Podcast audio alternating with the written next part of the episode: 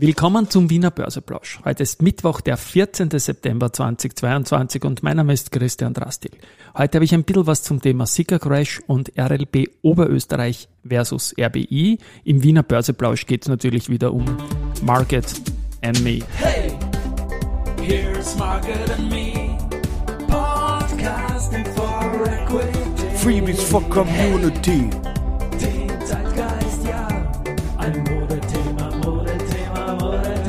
Ja, die Börse als Modethema und die Septemberfolgen des Wiener Börseplausch sind präsentiert von Wienerberger und Aventa.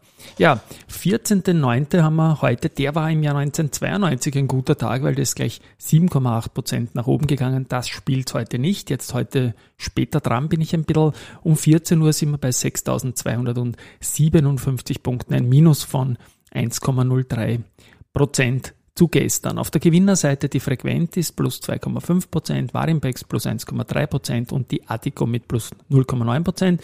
Auf der Verliererseite die Energie, diesmal Verbund minus 3,1%, EVN minus 3% und auch die Wienerberger hat es diesmal mit 3% minus erwischt.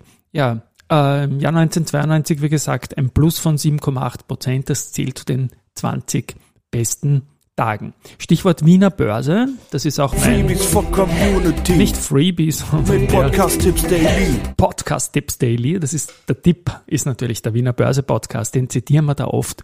Äh, deutsche Börsenradiokollegen Sebastian Leben, Peter Heinrich, Andi Groß interviewen Österreichs Vorstände oder Investor Relations äh, Beauftragte und das ist einfach ein fixer Punkt im täglichen Wiener Börse Genuss und mein heutiger Podcast-Tipp des Tages.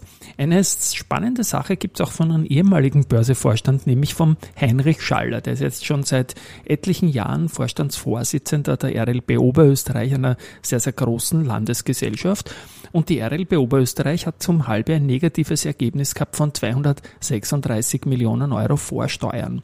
Und da redet er mit der Raiffeisen-Zeitung drüber, wie das so kommt, weil eigentlich hätten sie ein Betriebsergebnis von plus 454 äh, Millionen Euro, wenn da nicht die Abwertungserforderungen, Erfordernisse der, bei zweiten, der zwei großen Beteiligungen, dass ich es noch rauskriege, der RLB Oberösterreich, die Aktien von Föstalpine und RBI, also die haben das so deutlich ins Negative gedreht und kosten fast äh, oder rund 690 Millionen Euro Abwertungsbedarf im ersten Halbjahr.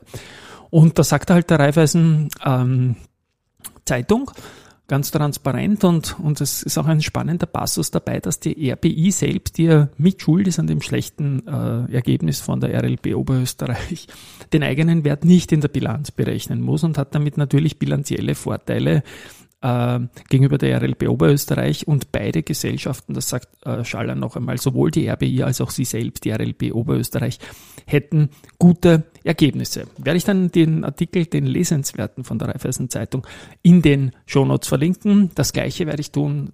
Andreas Kern, der Gründer von Wikifolio, war zu Gast äh, bei mir in Börse People Facette dieses Podcasts hier und das verlinke ich auch und da geht es um so Punkte wie in welcher Konstellation er bei einem anderen Unternehmen mal gefragt wird, ob er was übernehmen will und Microsoft und das wurde dann sogar notiert. Das ist eine witzige Geschichte, wer das gefragt hat und wer es notiert hat.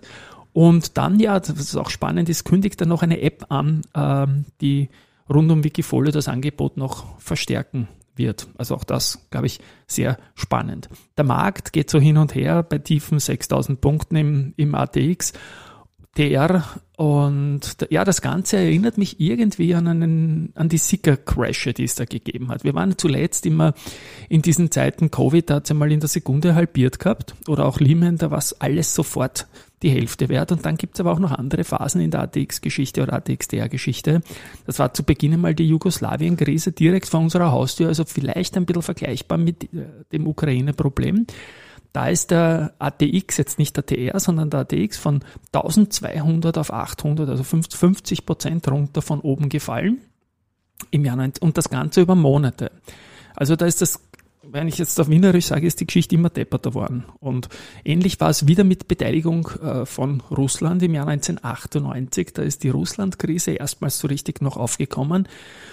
Und die Asienkrise ist dann dazugekommen und damals hat der ATX von 1600 auf 1000 verloren. Ja, auch das war ein, ein Rückgang, äh, der, der über Monate gedauert hat und da verliert man halt die Nerven bei so einem Sieger-Crash, Crash, äh, währenddem man bei so einem Covid- oder Lehman-Absturz eh nichts mehr machen kann und schnell damit leben lernt und vielleicht nachkauft. Und so eine dritte Sache war dann noch die Halbierung äh, des Marktes nach dem Aufschwung 2008 bis 2011 wieder, nachdem es 2008 den Lehman Shock gegeben hat, ist es 19, 11 wieder nach oben gegangen.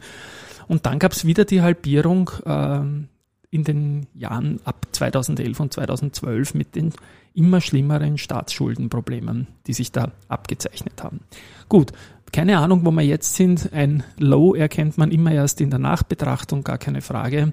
Aber es ist natürlich eine, eine schwierige Situation. Das zeigt sich auch beim Fondsvolumen. Ähm, denn das erste halbe war natürlich auch für die Asset Manager herausfordernd.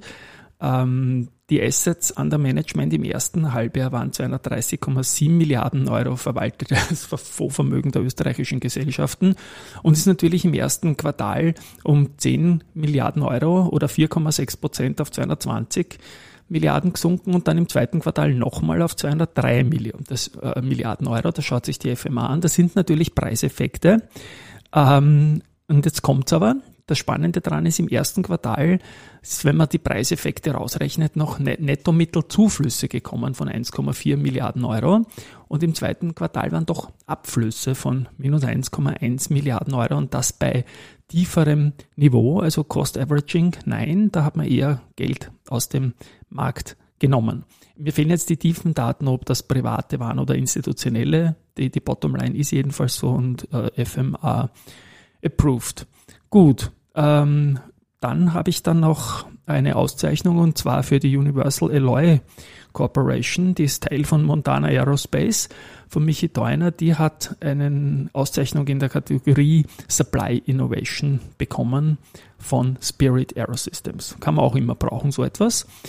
Und finally habe ich noch, habe ich noch gefunden Aktienkäufe und Research. Das mache ich dann gleich im Abspann.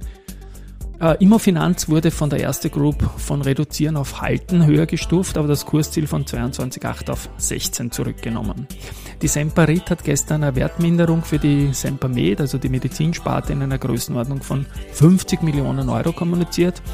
Und die Wertminderung könnte ein Hinweis auf einen bevorstehenden Verkauf von Sempermed sein, meint die Baderbank, weil man das jetzt so in den Markt gibt halt. Ich bin ja der Meinung, es hat das super Window of Opportunity gegeben da mit Covid. Das hat man nicht genutzt, aber vielleicht ist das jetzt trotzdem ein guter Zeitpunkt. Man wollte schon vorher verkaufen. Und die Badebank hat auch gesagt, Semperit äh, muss man vielleicht das Kursziel anpassen. Momentan liegt man aber immerhin bei 45 Euro und das ist äh, bei mehr als dem Doppelten der aktuellen Kurse. Das war es wieder mal. Tschüss und Baba. Bis morgen.